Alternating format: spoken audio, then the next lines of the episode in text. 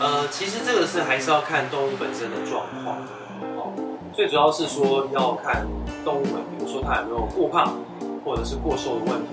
比如说这只动物呢，它有过瘦的问题啊，那我们这个时候可以帮它准备像一些补血的啦，哦，一些造血剂啊，贫血的问题，我们就可以给一些像营养剂给它吃。另外就是说它的年纪呢，如果是比较偏年幼或是年长，像年幼的话，像刚刚说的就是营养剂可以补充；那年老的话，可以给一些抗氧化剂，因为抗氧化剂呢，可以让动物们它们的抗衰老的，比如说像白内障这些问题可以获得救治。那还有就是可以预防癌症的发生。再就是说有一些特殊上的疾病，比如说呃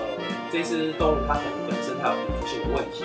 那我们可能就是可以给像比如说一些不饱性脂肪酸，或者是说 s e r u m 这些修复角质的一些成分。那如果说动物有一些心脏的问题，或者是骨关节问题，或者是像口的，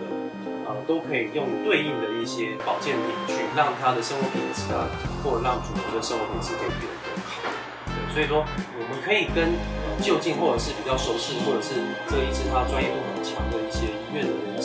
可以进行做一个检查跟讨论，那得到说他最需要的一些保健品。